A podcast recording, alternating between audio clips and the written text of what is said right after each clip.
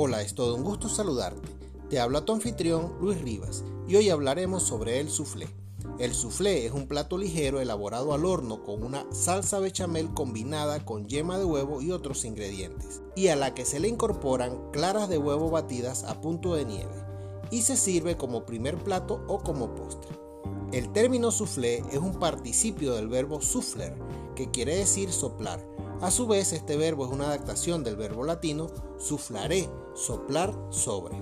Estas consideraciones aparecen por primera vez escritas en el libro La fisiología del gusto de 1928. El soufflé se hace al horno y allí se produce un crecimiento por la acción del calor sobre el aire contenido en las claras batidas, que se dilatan hasta el doble de su volumen. Por esto, un recipiente no debe llenarse más de tres cuartos de su capacidad.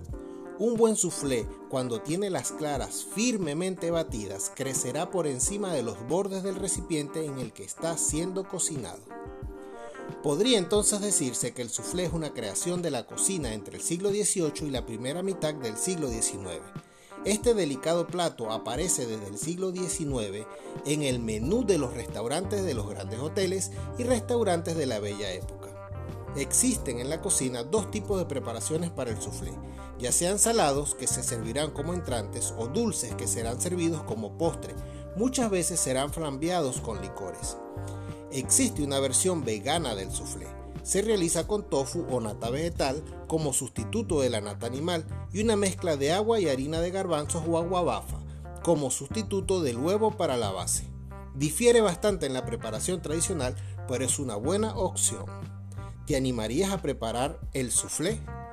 Soy tu chef Luis Rivas y será hasta el próximo encuentro.